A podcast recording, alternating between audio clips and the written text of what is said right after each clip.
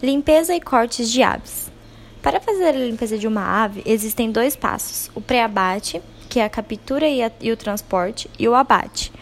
No abate, os processos são divididos em 12 etapas, que são insensibilização, sangria, escalda, depenagem, evisceração, pré-resfriamento, resfriamento, gotejamento, classificação, embalagem e tempo de armazenamento. E os cortes que podem ser feitos com as aves são peito, filé de peito, filazinho, cabeça, pescoço, coxinha da asa, meio da asa, asa, coxa e sobrecoxa, sambiquira, miúdos, dorso e pé.